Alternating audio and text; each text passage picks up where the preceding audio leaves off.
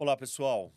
Bom, hoje eu quero falar com vocês sobre um tema importante, na verdade, as perspectivas. Eu prometi na última live que é, depois da gente fazer a retrospectiva, eu faria e falaria sobre as perspectivas de 2024.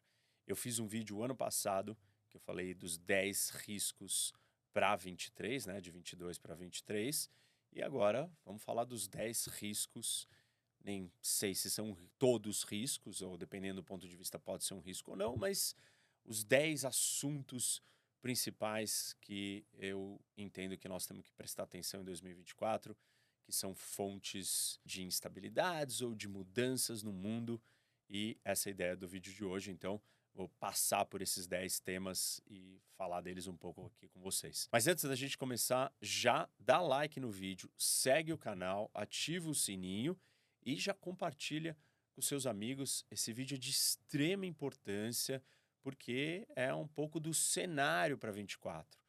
Óbvio, né? Antes da gente começar, tem que fazer esse disclaimer.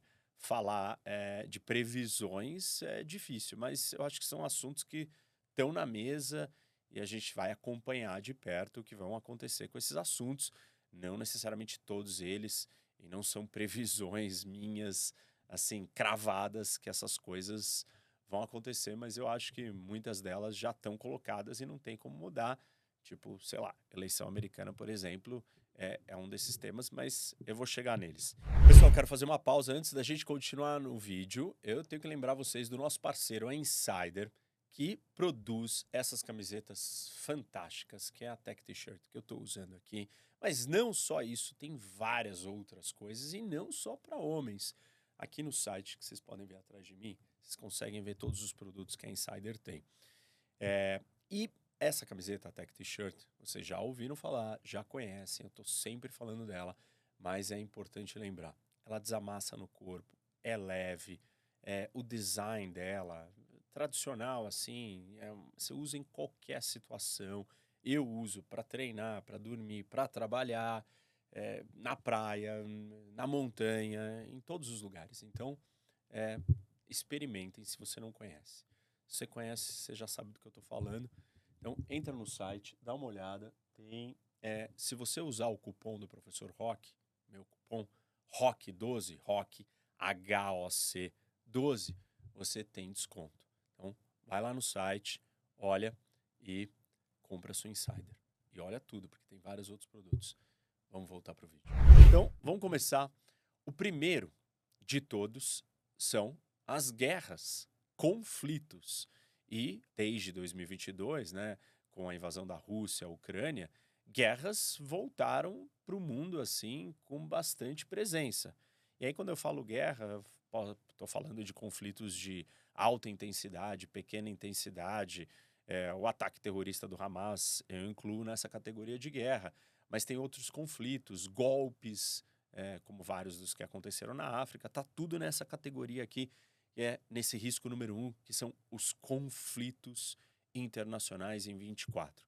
Eu vou começar é, falando do maior de todos eles, que é a Ucrânia. E, óbvio, esse é o grande tema, a grande discussão, porque esse é o maior conflito, é o mais importante, por mais que o conflito no Oriente Médio tenha chamado a atenção das pessoas, é, e tirado o foco da, da invasão da Rússia à Ucrânia, esse ainda é uma guerra de proporções e escalas muito maiores e ela altera o sistema internacional, a ordem internacional, muito mais do que todo o resto. E aí, assim, uma das discussões principais para 2024 sobre a guerra da Ucrânia é: a Ucrânia vai perder a guerra? A Ucrânia vai perder mais território? Hoje ela perdeu, ou a Rússia controla por volta de 20, 18 a 20% do território ucraniano. E, assim, dependendo do ponto de vista, né, se a gente olhar é, para o começo do ano passado, quando ou para o meio do ano passado, quando a, a Ucrânia saiu na sua contraofensiva, é, a Ucrânia não ter recuperado os 20% do seu território parece uma derrota. Mas se a gente olhasse para o começo da guerra, quando Putin cercou a Ucrânia, é, dizer que a Ucrânia teria preservado 80% do seu território é uma grande vitória. Então, depende da nossa expectativa, do momento que a gente olhou para a guerra, a gente acha que é, a guerra vai mal ou ela pode até estar tá indo bem para a Ucrânia, né? Tô falando do ponto de vista da Ucrânia.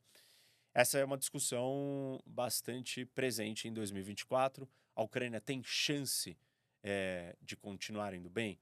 Para responder essa pergunta, nós precisamos saber o que vai acontecer com a ajuda à Ucrânia. E isso está muito ligado com mudanças políticas dentro dos Estados Unidos e da Europa. As duas últimas tentativas de ajuda financeira e militar que vinham da Europa, da União Europeia e dos Estados Unidos foram bloqueadas. Nos Estados Unidos, bloqueadas pelos republicanos. Na Europa, bloqueada pelo Orbán, da Hungria. Foi o único que votou contra e muito mais alinhado com o Putin. Os europeus têm tentativas aí de burlar esse apoio, é, ou esse bloqueio do Orbán, ele vai exigir mais dinheiro, mais recurso, ou seja, ele vai chantagear a União Europeia, ou a União Europeia cai na sua chantagem, ou ela tenta aprovar algo por fora, com cada país bilateralmente ajudando a Ucrânia. Se ela fizer isso, é, abre um espaço para que outros países na União Europeia decidam não, não ajudar, ah, tá bom, já não é a União Europeia, eu sozinho, eu sozinho eu não vou. É, mesmo que esse dinheiro venha de cada um desses países. Então não me parece uma, uma estratégia inteligente ou que vai dar certo. A União Europeia vai ter que dar um jeito de dobrar o Orbán. E se não dobrar, não tem ajuda. E se não tem a ajuda da União Europeia e os Estados Unidos com os republicanos também não querendo ajudar, a situação da Ucrânia vai ficar bem difícil. A grande pergunta é: sem esse nível de armamento, né? É, por exemplo, munição, é, a Ucrânia hoje está disparando um terço do que ela disparou no seu auge da guerra, porque ela já está começando a conter a quantidade de mísseis e munições que ela tem para usar na guerra. Se a Ucrânia não tiver munições, quanto que ela consegue resistir o avanço dos russos? Os russos estão mais preparados no longo prazo para essa guerra eles estão mobilizando a sua indústria e o país para a guerra. Então, a Rússia tem mais recursos, no longo prazo ela vai ser capaz de adquirir mais vantagens. Os ucranianos pedem e imploram para o mundo ocidental e as democracias não serem tão pessimistas com a Ucrânia é, e trazem vários exemplos ao longo da história, como no o dia D, por exemplo, né, quando os aliados chegaram na Segunda Guerra Mundial, entraram é, na Europa, é, com a sua invasão anfíbia, eles não foram muito bem de cara. E depois de algum tempo, os resultados vieram. Então, o ministro das Relações Exteriores da Ucrânia escreveu um artigo recente na Foreign Affairs e ele explica e ele defende muito bem. Ele traz bons, boas analogias e bons argumentos históricos, até mesmo desta guerra atual, de como que as conquistas e avanços não são lineares somente para frente, então você tem avanços para frente, recuos, perdas, e não é porque a contraofensiva ucraniana não foi conforme o esperado que a Ucrânia não tem a capacidade e a disposição de continuar indo bem e vencendo a Rússia. Mas para isso acontecer, ela vai precisar de ajuda financeira de armamento. Então, essa é uma discussão que ela vai ser decidida, assim, a questão da ajuda financeira e do armamento, ela vai ser resolvida em 24. E ela é chave para dizer se a Ucrânia tem chance de resistir ao avanço da Rússia ou não. Esse é um ponto é, muito importante. Uma outra questão da guerra é, diz respeito a elementos mais políticos. Se o Ocidente está cansado e não vai querer ajudar, qual é o plano que o Ocidente tem para impedir que a Rússia vença a guerra por completo e domine 100% do território ucraniano.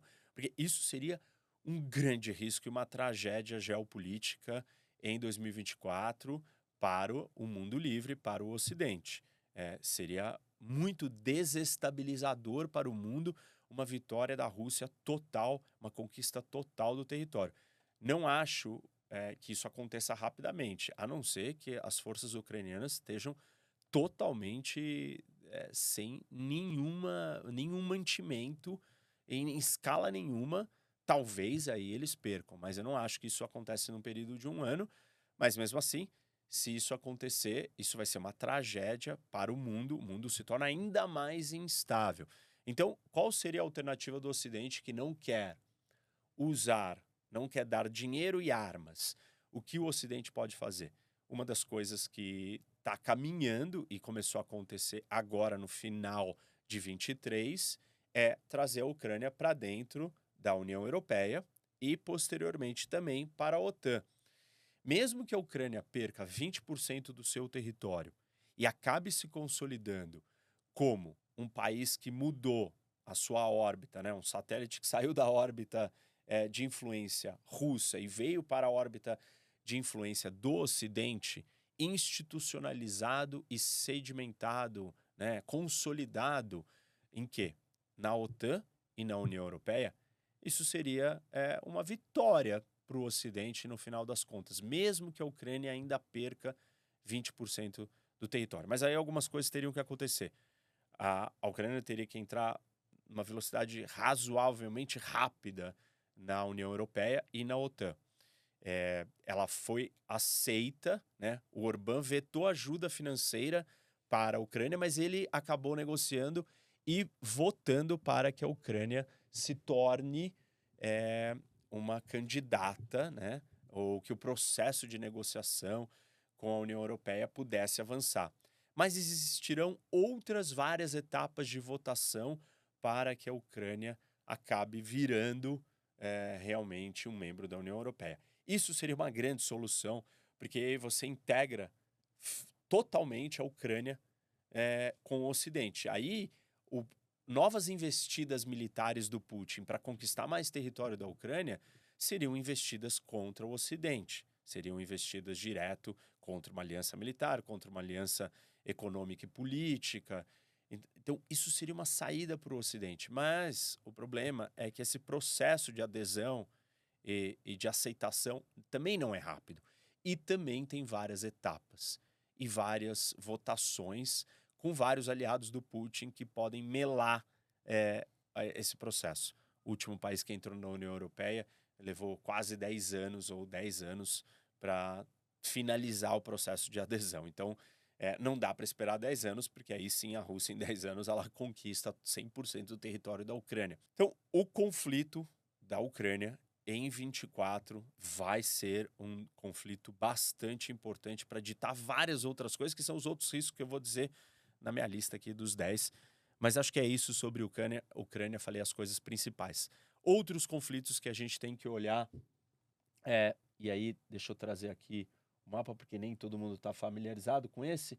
É, um deles é o do Azerbaijão com a Armênia. Né? Este pedaço aqui de território, gente, é este pedaço aqui é um esclave do Azerbaijão. Ou seja, isso aqui é um território do Azerbaijão, só que está separado do resto do território inteiro do Azerbaijão.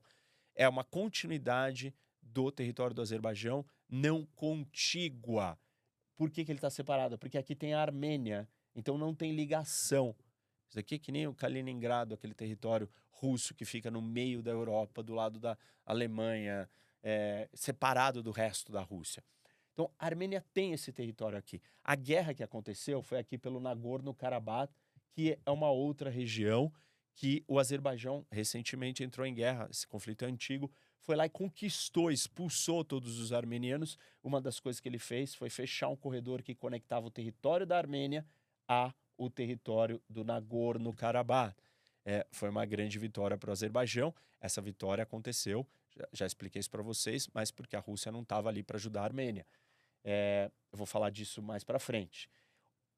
Com essa vitória do Azerbaijão, 2024 pode ser um ano que nós tenhamos mais conflitos aqui.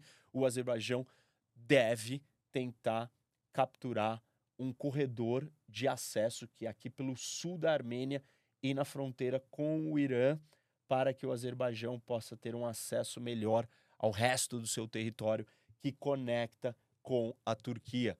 O povo azeri é de origem turca, então é, para eles é muito bom. E dado a fraqueza da Armênia e como a Armênia perdeu e a velocidade com que o Azerbaijão conquistou esse território, é provável que nós possamos assistir mais um conflito uma retomada, uma nova, nova ofensiva do Azerbaijão aqui no sul da Armênia. E aí não se sabe quanto da Armênia ele vai capturar de território.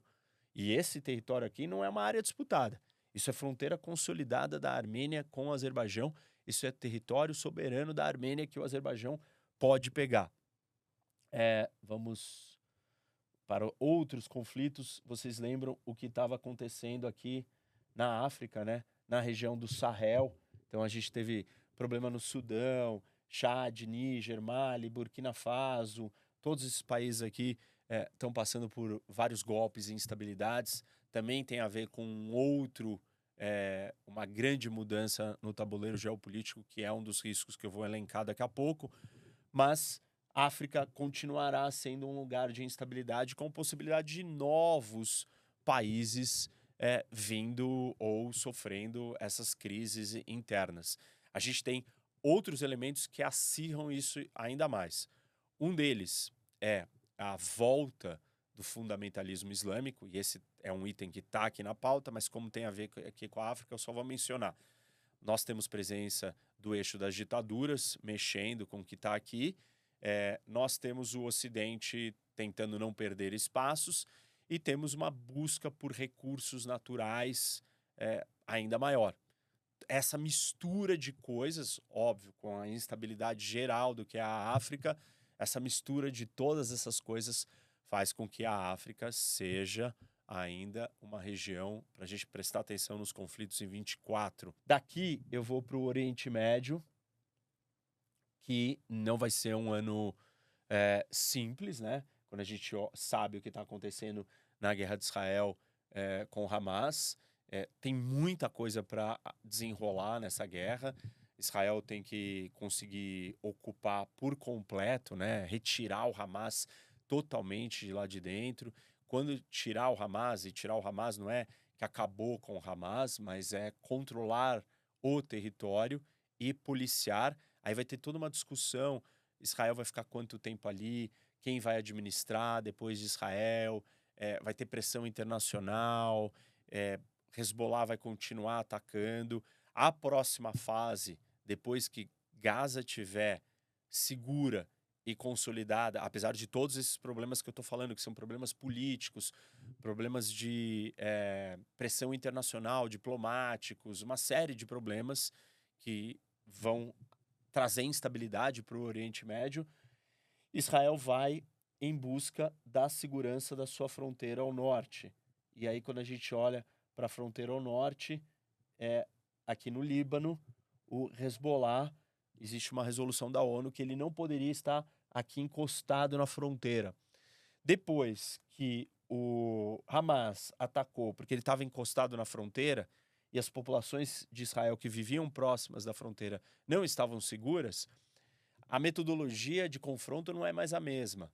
Ou seja, o Hezbollah aqui no norte também pode fazer uma incursão terrestre para sequestrar, assassinar, matar é, as cidades, vilas, comunidades que vivem aqui na fronteira. Então Israel vai, uma vez que ela consolidar aqui, ela vai subir para o norte para lidar com é, o Hezbollah, para o Hezbollah não estar próximo da fronteira que a resolução da ONU diz que ele não pode estar.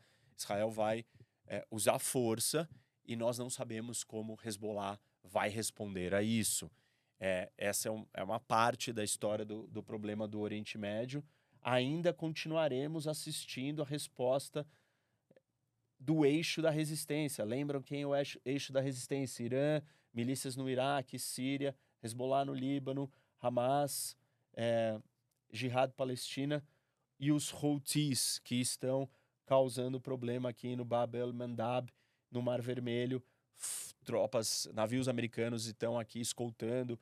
As grandes transportadoras já não vão mais caminhar ou navegar pelo canal de Suez porque não querem correr o risco de serem atacados por mísseis dos Houthis que estão no Iêmen. Esse problema vai continuar, ou seja, o eixo da resistência do Irã vai continuar causando instabilidades na região como um todo. É, o custo do transporte, uma série de coisas pode piorar porque o canal de Suez é, não vai estar tá sendo usado, então a rota a ser feita é muito mais longa. Óbvio que o Oriente Médio tem ainda o risco de um conflito maior com o Irã, e caso isso aconteça, aí sim o Golfo Pérsico, o Estreito de Hormuz aqui é mais problemático e tem efeitos ainda maiores para a economia. Temos que observar o que vai acontecer em 24 é, no Oriente Médio, dado esse cenário, essa situação. E aí, por fim, né, dos conflitos que a gente já sabe, tem outros dois. Um deles é. Eu não acho que nós teremos nada muito sério em 24, que é com Taiwan. Apesar de que, quando eu for para o segundo risco, tudo isso aqui é o, é o, item número um, que é conflitos, mas esse é o maior. É, eu vou falar de eleições, e aí eu vou falar de eleição em Taiwan, e aí tem a possibilidade de um aumento da tensão aqui, é, dependendo do resultado da eleição. E o outro que a gente viu, né, começando é, esse ano, né, no final do ano, que foi o Maduro aqui na Venezuela com a Guiana. Por enquanto, parece que as coisas pararam ou que ele não vai querer usar força, mas ele pode voltar a colocar essa carta na mesa. É, então, esses são os que a gente já sabe que estão aí para acontecer alguma coisa na minha previsão do eixo das ditaduras, eu acho que a gente não pode esquecer da Coreia do Norte. Então, a Coreia do Norte pode testar alguns mísseis, fazer alguma coisa em 24, é, até que ela está um, um, bom tempo quieta é, no seu, nos seus movimentos maiores. Tudo isso, gente, era o item número um do risco, mas os outros são mais curtos, porque esses são os conflitos. O número dois, eleições mais de 70 países do mundo terão eleições em 2024. Mais da metade da população do mundo participará de eleições. Esse é o maior, é o maior número de pessoas que vão votar na história da humanidade. Isso é um item importante do que acontecerá em 24. Isso não significa né? Isso é importante também. Não sei se isso é muito claro para todo mundo. Ter eleições não significa que o mundo seja democrático, não significa dizermos que o mundo está caminhando para mais democracias. Algumas das eleições, ou uma delas é da Rússia. Né? Então, a eleição da Rússia, já sabemos qual vai ser o resultado. É, mas eleições são períodos de instabilidade para todo mundo. Tem eleições na Venezuela, também acredito que nós já saberemos qual é o resultado. Uma mudança de resultado é surpreendente, isso altera o jogo geopolítico. Imagina se o Maduro perde. Não acho que é isso que vai acontecer. Imagina se você tem alguma coisa, é, alguma instabilidade. Não acho que tem alguém para ganhar do Putin, mas alguma instabilidade não vale. É, não podemos esquecer que em 2023 o Putin quase sofreu um golpe. Então as coisas estão instáveis e eleições são momentos de instabilidade. Quais são as outras eleições importantes? Nós temos eleição da União Europeia. E é, são eleições não nos países, são eleições da União Europeia, dos representantes europeus, dos parlamentares europeus. É provável é, que o partido de centro-direita se mantenha como o partido com maior assentos no parlamento europeu, mas tem é, outras coisas acontecendo, né? Dentro de cada país nós temos movimentos de é, extrema direita ganhando força e popularidade. Na Alemanha, por exemplo, o, o AfD ele pulou de quase 20% é, de apoio popular e hoje a vice a vice é o Weidel, que é a vice-líder do partido, ela é mais popular que o Olaf Scholz, que é, é o chanceler alemão. Então, a FD não vai ter eleições dentro da Alemanha, mas vai ter eleições para o é, Parlamento Europeu. E o AfD é só um dos exemplos de partidos de extrema-direita é, que podem ganhar mais espaço é, dentro da, do cenário europeu. Então, essas eleições são relevantes. Elas também são relevantes porque elas vão determinar muito das discussões que eu falei sobre Ucrânia e outros temas importantes, China e outras coisas, para onde que a Europa vai politicamente. Reino Unido é, não está na Europa, mas teremos eleição e o Reino Unido deve mudar de, de governo, né? O governo não deve conseguir sobreviver. É, a eleição mais imediata e talvez uma das que possa trazer instabilidade imediata para o mundo é a eleição de Taiwan, né? E aí pulando da Europa e já vindo aqui para a Ásia. Agora, em janeiro, tem eleições em Taiwan e o partido que está na frente é o partido que quer independência. Para quem não está familiarizado com essa história ou não lembra dos detalhes, toda essa briga por Taiwan, da China com Taiwan, não é porque Taiwan tem falado que quer ser independente. Taiwan quer manter o status quo. Claro, existem forças e parte da população de Taiwan que quer ser independente, sim. Mas se Taiwan virar e falar eu serei independente, eu virarei um país, aí sim a China vai partir para o cerco, né? para medidas mais duras, até talvez é, um ataque. Então, se o grupo político ganhar, que é o grupo pró-independência, isso coloca muita lenha na fogueira na relação com a China. E a China vai fazer movimentos o resultado da eleição deve ser rápido e a gente já vai ver no começo do ano que, que a, como a China vai responder. Se for o partido pró-independência, o que, que a China pode fazer? É, não acho que ela vai invadir Taiwan, não é isso. Mas ela pode fazer um bloqueio, um cerco, testar uma medida mais dura, é, fazer exercícios militares. Tem uma série de coisas que vão acontecer e essa é uma das eleições importantes. Além disso, nós temos a eleição na Índia. E, e assim, eu não vou me estender muito da Índia, porque a Índia é um dos meus tópicos ali, mas é Índia, maior democracia do mundo, a maior população que vai votar, 900 milhões de pessoas votando, país mais populoso do mundo. Nós temos eleições também na Venezuela, eu já falei, temos eleição no México, é, importante, são provavelmente vai ser uma, uma mulher, porque as candidatas são mulheres, e isso é novidade. Vamos ver o que, que acontece né, com o equilíbrio de poder entre direita e esquerda na América Latina. O México é um dos países maiores e mais importantes da América Latina. E que mais que nós temos? Temos eleição no Uruguai também. É, eleição do Uruguai é importante para nós, para algumas das discussões do Mercosul. Bom, é de eleição, já que nós estamos falando de eleição, eu botei num caso à parte a eleição mais importante do mundo. E não é, mais, não é a eleição mais importante do mundo para 2024. É a eleição mais importante do mundo, talvez, para o século 21.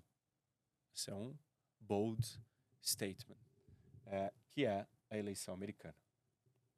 Essa eleição vai ditar vários dos outros itens aqui que eu tenho enumerados e que eu acredito que são os riscos desse ano. É a eleição mais importante, dado como que o mundo está. Eu já falei para vocês que os dois candidatos, é, os dois principais candidatos que estão se mostrando como os candidatos, é, esse talvez é um tema, né? Será que eles serão mesmo os candidatos? Isso vai ser definido de uma vez por todas em 24. Até o meio do ano, provavelmente, a gente vai ter certeza absoluta quem vão ser os dois candidatos, mas hoje é o Biden e o Trump. Os dois é, estão gagás, idosos além da conta, é, não, assim, é, não é uma questão de idade, é uma questão de capacidade cognitiva. Então, isso é um problema sério para o mundo. É, além disso, é, para onde os Estados Unidos for, ele vai dizer se, se, se, se os americanos vão se fechar, né, se tornarem mais isolacionistas ou não. E isso faz muita diferença. No processo eleitoral, aconteceram algumas coisas agora no final do ano. A Suprema Corte do Estado do Colorado é, disse que o Trump não pode ser candidato, não pode estar nas urnas no estado do Colorado usando a 14ª é, emenda constitucional que até então ninguém tinha usado como um argumento para bani-lo. Né? As leis nos Estados Unidos não são iguais às do Brasil, não tem ficha limpa ou em outros lugares. Então, para os americanos é muito estranho essa ideia de usar uma questão legal para banir um candidato, mesmo sendo o primeiro candidato e ex-presidente com chances de vencer indiciado criminalmente na história dos Estados Unidos. Então, o Trump ele é um candidato no mínimo estranho e cheio de problemas. É, essa decisão da Suprema Corte é, de um estado específico vai suscitar discussões em outros estados. Os Estados Unidos é uma federação de verdade, então cada estado tem a sua seu sistema completo, com legislativo, com é, Câmara dos Deputados, com Senado, com Suprema Corte. Cada estado é como se fosse um país. Mas você tem uma eleição federal. É, esse assunto vai ser levado para a Suprema Corte Federal. Aí a decisão vai determinar como que os estados têm que se comportar. Eu não sei, eu não acredito que a Suprema Corte vá é, acatar isso e vai permitir que os estados bloqueiem o Trump é, em cada um dos seus estados. Por enquanto, ele está bloqueado, mas a Suprema Corte vai tratar desse assunto antes da eleição, porque outros estados também vão acabar é, discutindo isso. Alguns já discutiram e não concordaram com a tese e não aceitaram. Então, tem uma discussão aí. O Trump será candidato? Ele vai conseguir? Também tem essa discussão do lado do Biden na saúde, é, e outros temas que podem mudar. O resto da eleição americana eu vou relacionar nos próximos pontos ou impactos, porque são consequências do que pode acontecer com os Estados Unidos e como que ele mexe com outros dos riscos. Então vamos para o nosso quarto é, item, quarto risco, que é o que eu chamaria de desordem multipolar. O mundo e muitos, já fiz vários vídeos aqui no canal discutindo isso. Ah, nós vivemos num mundo bipolar. Muita gente acha que nós voltamos né, para é, uma guerra fria. Se é uma guerra fria, é um mundo bipolar. É, eu já fiz um vídeo aqui falando que a gente não está no mundo multipolar nem no bipolar, que o mundo ainda é unipolar, ou seja, os Estados Unidos ainda é a única superpotência. Mas eu também já fiz outros aqui argumentando que o mundo se tornou mais multipolar. Então, essa é uma discussão é, contínua e difícil definição.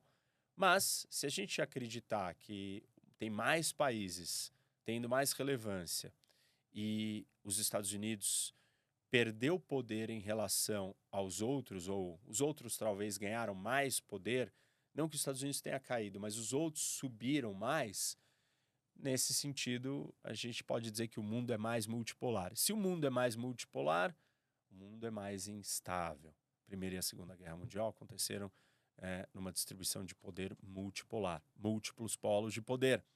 E a desordem multipolar, ela vai aumentar ou está aumentando em 2024.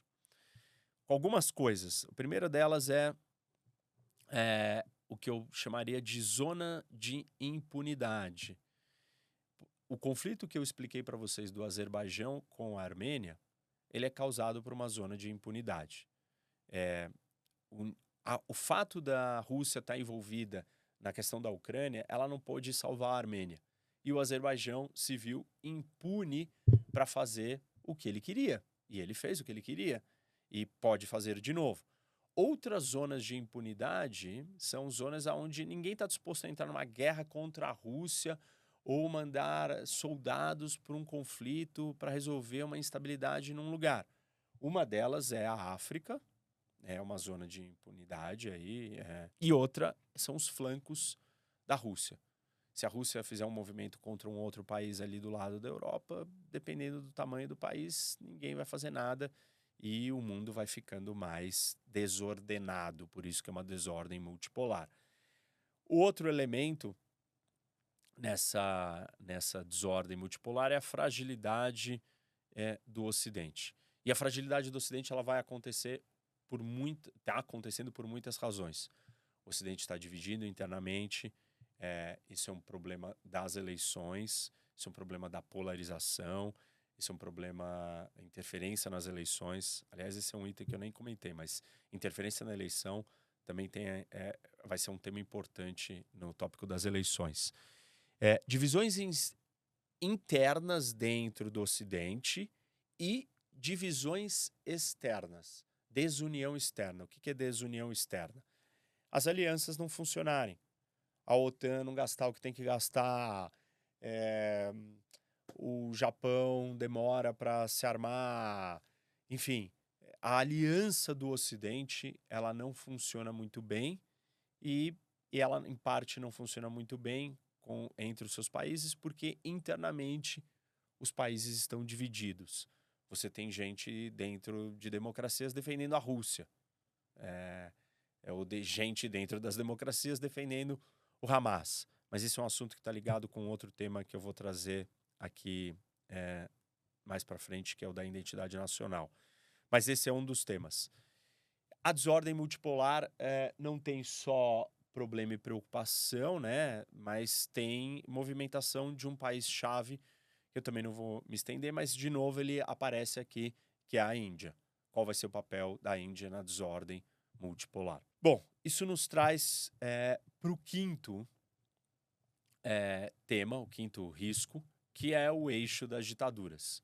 Eu já falei para vocês que são quatro países, talvez agora eu tenha acrescentado mais um a eles, que é a Venezuela, que é a aliança entre Rússia, China, Irã, Coreia do Norte e Venezuela. Será que o eixo das ditaduras vai expandir?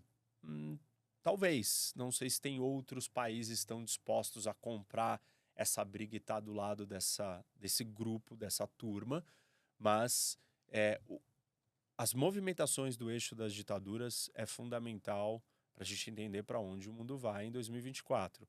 E eles vão se movimentar grande parte do que aconteceu em 23 teve muito conectado indiretamente é, com os movimentos do eixo das ditaduras. A aliança desses países é chave para determinar para onde o mundo vai.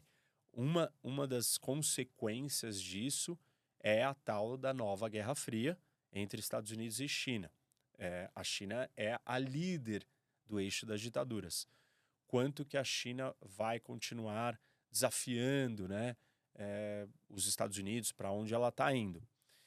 É, outros pontos, não só de força ou de poder do eixo das ditaduras, porque eles estão mais unidos, eles estão se ajudando, é armas vindo da Coreia do Norte e do Irã para a Rússia, é ajuda econômica é, e de burlar sanções da China com a, a Rússia, é compra de petróleo da China é, petróleo iraniano, é, é ajuda econômica da China para a Coreia do Norte, é presença de Hezbollah, Guarda Revolucionária e Grupo Wagner é, da Rússia na Venezuela. Então, assim, esse grupo ele se ajuda e isso traz muito mais instabilidade para o mundo. Eles vão se ajudar mais ou menos, tudo indica que eles vão se ajudar mais. Se eles se ajudam mais, isso tem mais instabilidade, eles ficam mais fortes, eles vão desafiando mais e vão aumentando a desordem multipolar, que foi o item anterior que eu acabei de falar. Mas existem três coisas que eu colocaria como desafios para o eixo das ditaduras. Quais são elas? Em cada um dos três países principais, que é Rússia, China e Irã. Primeiro é com a China. A desaceleração econômica chinesa vai causar instabilidade na China. Então, o eixo das ditaduras não vai viver só maravilhas. Nós temos que estar atentos para os problemas econômicos que a China vai ter com a sua desaceleração. O desemprego entre os jovens está crescendo muito. A gente pode ter protestos. Protestos na China como eu sempre digo para vocês, são fontes de instabilidade. Pouquíssimas pessoas protestando é 5 milhões de pessoas. 5 milhões de pessoas na China é muita gente. É, 10 milhões de pessoas na China é maior do que, assim, o exército pode dar conta. Então, é, esse é um, é um desafio e um potencial perigo para o eixo das ditaduras. O que seria bom para o mundo, mas não deixa de ser uma instabilidade também, porque a China é instável é uma instabilidade geral para o mundo. Outra, outro problema é, no eixo das ditaduras, que pode aparecer de novo, é a instabilidade do Putin.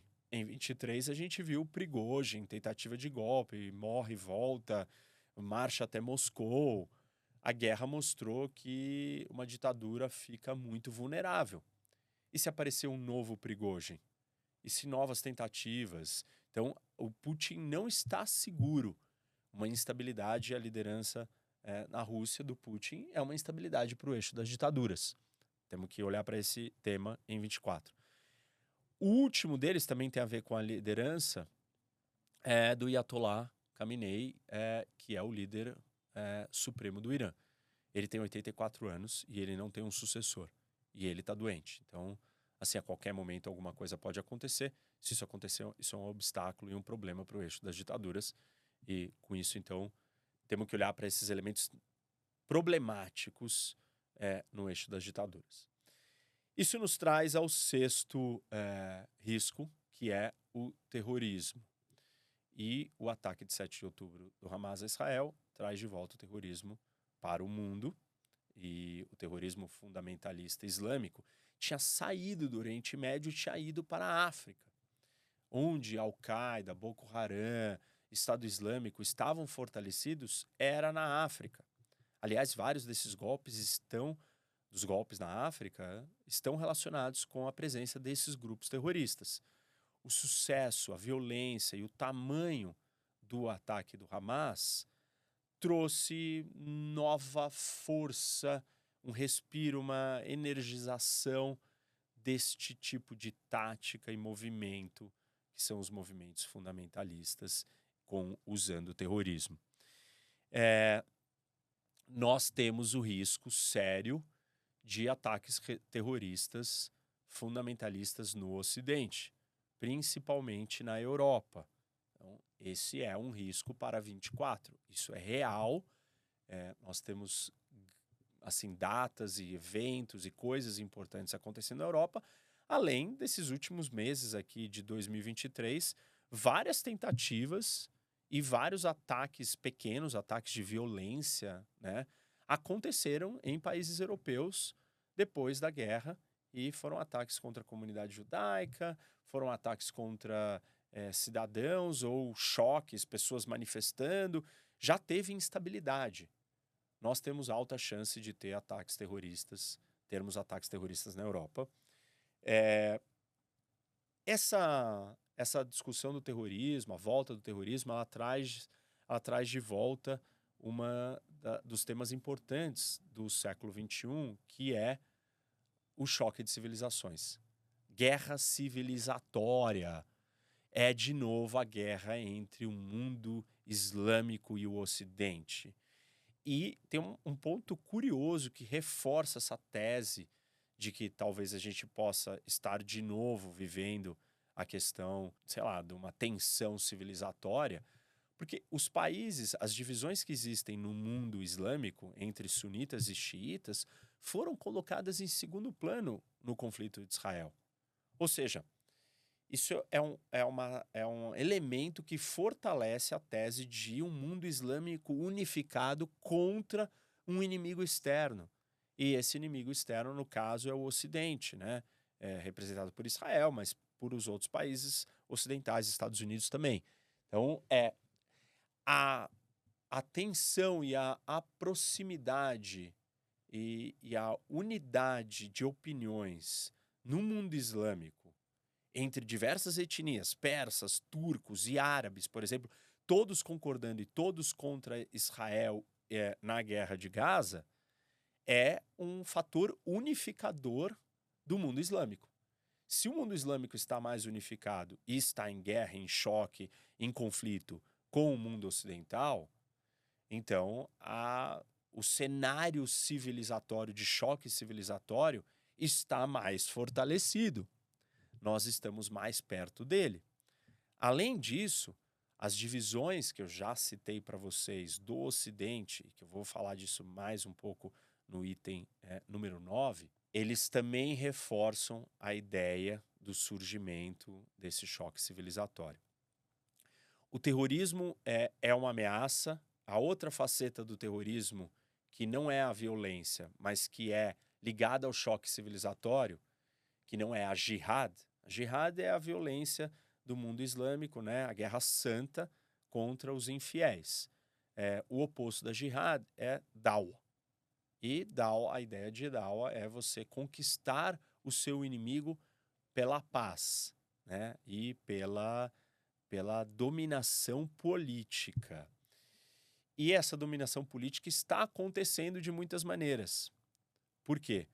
As manifestações e as divisões ideológicas dentro do Ocidente e as, os apoios pró-Hamas, pró-fundamentalismo eh, islâmico, pró-islamismo dentro do Ocidente mostram que uma parcela da população do Ocidente está sendo cooptada e está caminhando para o lado, abraçando o lado da outra civilização. Então, vejam, terrorismo usa da violência. E uma das explicações do terrorismo é a guerra civilizatória, o choque de civilizações. Mas o choque de civilizações ele pode estar acontecendo sem o uso da violência, com a dominação pacífica por simpatia, apoio e abraçar o outro lado. Isso também está acontecendo. Então a gente tem um, um, duplo elemento de choque civilizatório, que quando ele não é na força, na violência com o terrorismo, ele é no apoio político e na ideologia, como está acontecendo em vários lugares. Bom, é, isso nos traz o item 7, risco 7, que é a economia mundial. Em 2023, todo mundo, ou muita gente, olhou e tinha certeza que teríamos recessão econômica. Acabamos não tendo, é, mas o cenário não foi o melhor de todos. Mas os Estados Unidos passou bem e conseguiu, o mundo conseguiu se manter de muitas maneiras aí saudável economicamente.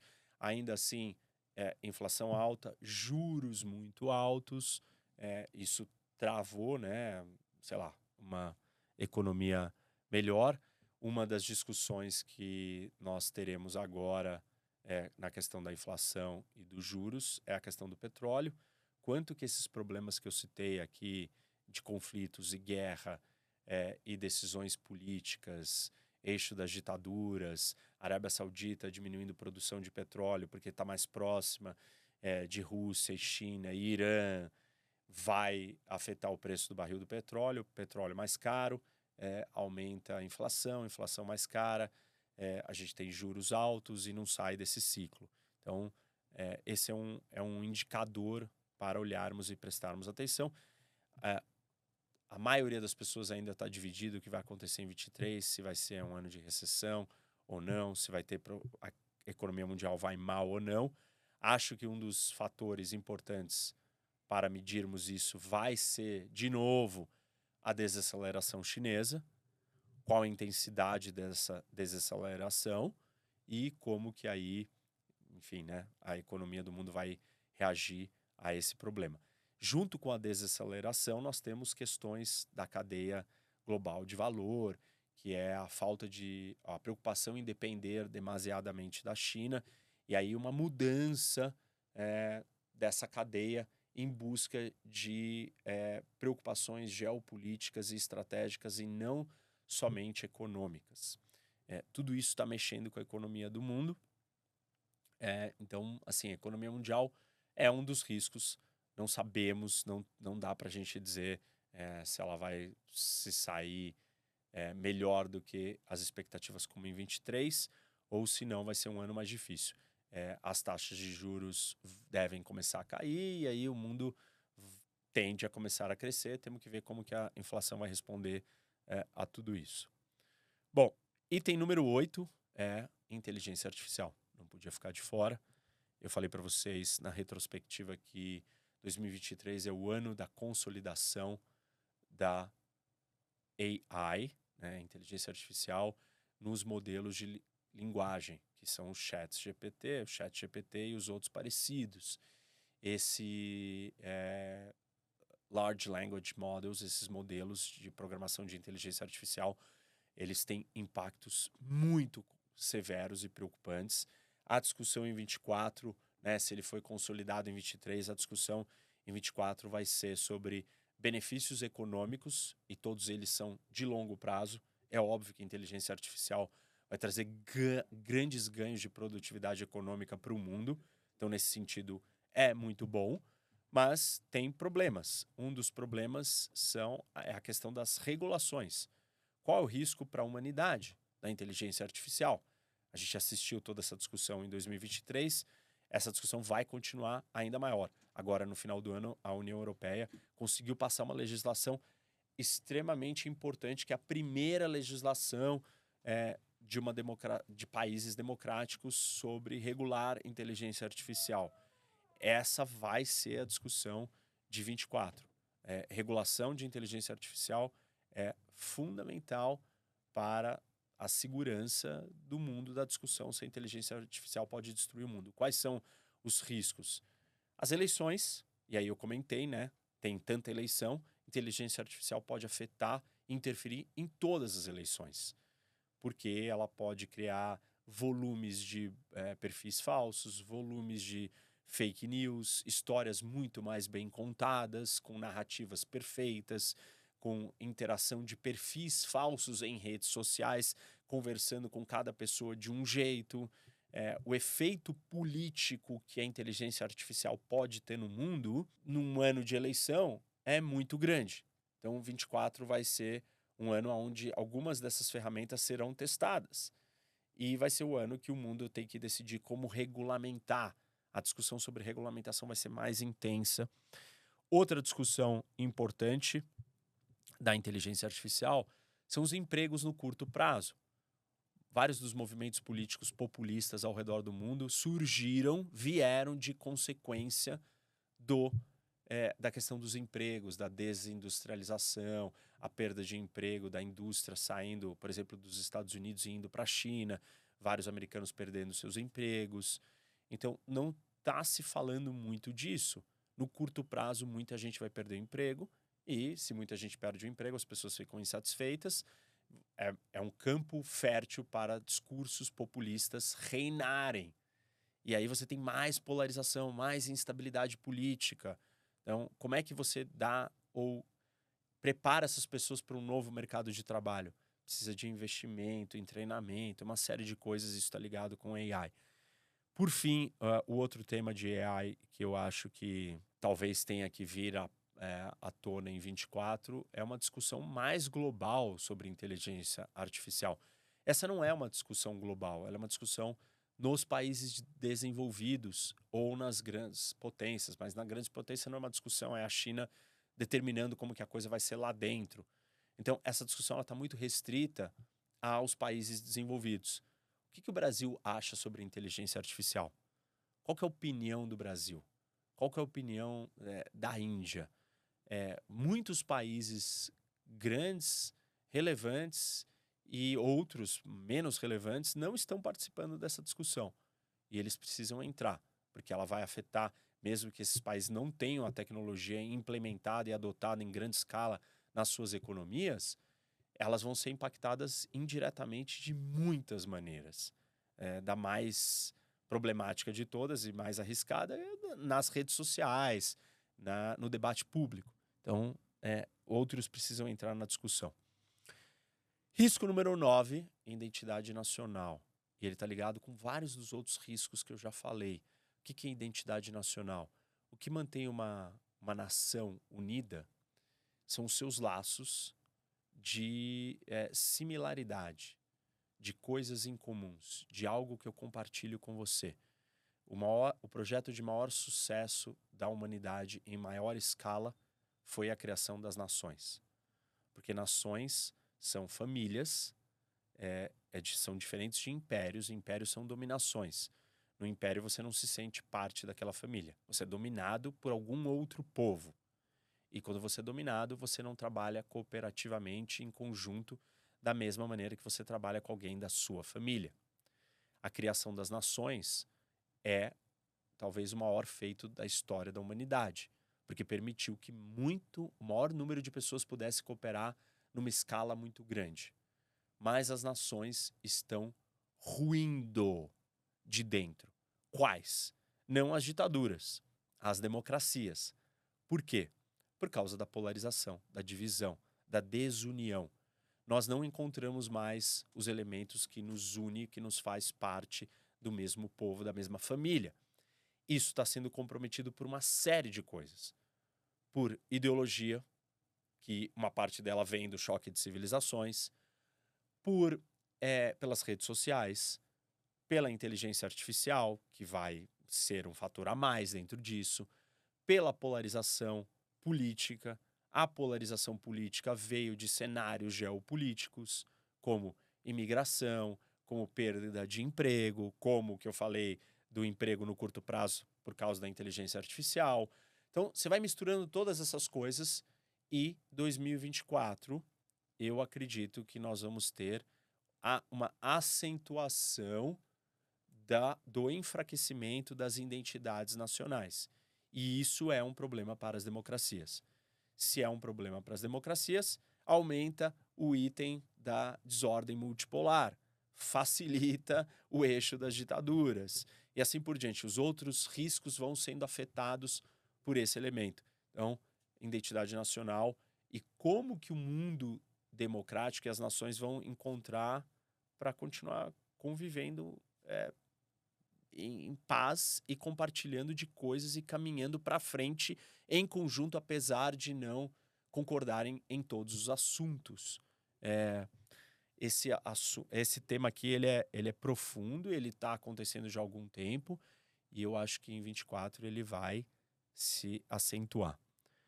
Por fim, risco número 10, que eu falei, é um país, a Índia. E aí, a Índia, ela é um país chave aqui num tabuleiro novo, que é o Oceano Índico. Durante, geopoliticamente falando, é, até 1990, eu já expliquei isso para vocês na geopolítica dos Estados Unidos, a maior rota de navegação é, e trocas econômicas era o Atlântico Norte. Então, a gente tinha essa troca aqui, daqui para cá, América do Norte com a Europa. Depois de 90 em diante, a maior rota de navegação era o Pacífico Norte, que é América do Norte com a Ásia, a Ásia crescendo, China, todos esses países enriquecendo, as Core a Coreia, enfim, é, os tigres asiáticos, né, nos anos 90. É, e agora, talvez o centro é, do eixo geopolítico é o Oceano Índico. O Oceano Índico está bem no meio entre né, o Atlântico e o Pacífico. E ele é um elo de conexão. Então, nós temos o Oriente Médio aqui, todo o petróleo para sair do Oriente Médio, ele tem que passar pelo Índico. O Canal de Suez, que é uma rota, mesmo que não seja pelo Canal de Suez, né, para você chegar da Europa, do Ocidente, é, do Ocidente não dos Estados Unidos, né, não da costa oeste americana, mas da costa leste americana e da Europa Ocidental, você tem que passar pelo Índico. É, o Índico é o lugar de encontro entre dois gigantes, China e Índia. E vejam, quando você olha para o Oceano Índico, qual que é a, o ponto central, a torre de comando do Oceano Índico é o continente, o subcontinente indiano. A Índia é, é o país mais é, cobiçado, é o país mais. todo mundo está de olho nela, flertando com ela. É, a Índia passou a China em população. O Ocidente quer a Índia do seu lado. É, a Índia é um, é um outro estranho dentro dos BRICS. Né? Se o Brasil é uma democracia num bando de países que não são democráticos, a Índia é a outra democracia ali no meio. É, a Índia está crescendo economicamente, a Índia é o lugar para onde a cadeia produtiva de valor pode migrar, o lugar de extrema importância, porque tem um mercado consumidor gigantesco. É, o, nós temos eleição na Índia em 2024. É, o Modi deve ganhar a eleição, mas a sua vitória, por mais que a Índia seja uma democracia, o seu estilo, a sua política, ela está fundamentada numa lógica nacionalista de uma identidade específica. A Índia é um país muito diverso, muito é, rico, né? com muito, múltiplas é, religiões, etnias, é, idiomas, dialetos. E o Modi construiu a sua plataforma política em cima de uma identidade nacional indiana hindu. Então, ela exclui muito das outras. Isso está criando uma tensão. ele tem esses elementos populistas de é, dividir para ganhar, dividir para conquistar. A vitória vem com a, apontando as diferenças com outros grupos internos. Isso tem um caráter assim problemático. Muitos críticos acham que a Índia está caminhando é, para um lugar não tão liberal, democrático, liberal no sentido de democracia. Mas é a maior democracia do mundo, é a maior população do mundo, é uma potência nuclear. O Ocidente quer que a Índia esteja do lado, não esteja com o eixo das ditaduras. É, a Índia e a China têm um conflito aqui na região. Um dos vídeos aqui do canal, A Maior Guerra do Mundo, quem não assistiu, assistam. Eu explico esse conflito no detalhe. Tem também a disputa do cerco chinês contra a Índia, que né, é o famoso colar de pérolas, que é a presença da China em Myanmar, Bangladesh, Sri Lanka, Paquistão, é, Djibouti, e com isso a China está fazendo um cerco à Índia no Oceano Índico, com bases, com portos, é, e a Índia está muito preocupada, respondeu com o seu cerco, que é o colar de diamantes, Mongólia, Filipinas, Tailândia também tentando cercar a China com trocas, alianças, relações comerciais. É, a Índia não é boba, ela sabe que a China é uma grande ameaça. É, a Índia está se fortalecendo muito militarmente, tecnologicamente. A Índia deu uma guinada numa posição surpreendente no conflito é, do Oriente Médio entre Israel e palestinos. A Índia sempre esteve do lado dos palestinos. Com o ataque do Hamas, ela mudou de lado, ficou do lado de Israel. É, essa é uma mudança substancial. É uma sinalização de uma Índia mais assertiva, de uma Índia escolhendo seus caminhos diplomáticos e políticos e geopolíticos. Então, 2024 é um ano para prestar atenção na Índia. É, para onde a Índia vai? Qual vai ser o crescimento econômico chinês? Modi está. É, existe muita expectativa, ele deve ganhar com é, índices de aprovação altíssimos e ele tem um projeto para a Índia crescer. Ele diz que ele fala e ele está transformando a economia da Índia e realmente a Índia está indo muito bem, está crescendo. Então eu colocaria ela, ela não é um risco, mas ela é uma peça nesse tabuleiro que vai mudar muita coisa. E 2024 a gente tem que entender como que vão ser todas essas mudanças da Índia. Bom, é, com isso, esses são os 10 riscos, ou os 10 assuntos, ou os 10 pontos que nós precisamos prestar atenção em 24. Eu vou estar aqui uh, acompanhando cada um deles no detalhe. Então, é, tem muita coisa para acontecer. Um ano muito, muito importante, gente. Vai direcionar muitas coisas. Repara que depois de 22, né, a invasão da Rússia, olha como 23 foi instável. Olha quantas coisas aconteceram em 23. Acho que a maior, é, maior atestado disso é o quanto é, o canal aqui, o canal do Professor Rock, meu canal cresceu. Quanta gente veio para cá, quanta gente interessada em geopolítica, quanta gente querendo saber o que tá, para onde o mundo está indo, o que está acontecendo com o mundo, o quanto esse assunto ele está presente no dia a dia das pessoas, todas as pessoas, é, em todos os momentos. 24, isso não vai ser diferente, isso vai ser ainda maior. Nós vamos estar tá aqui é, para estar tá trazendo informação, análise, discussão, conhecimento para vocês. É, aproveito então para agradecer e um excelente 2024. Nos vemos no próximo ano.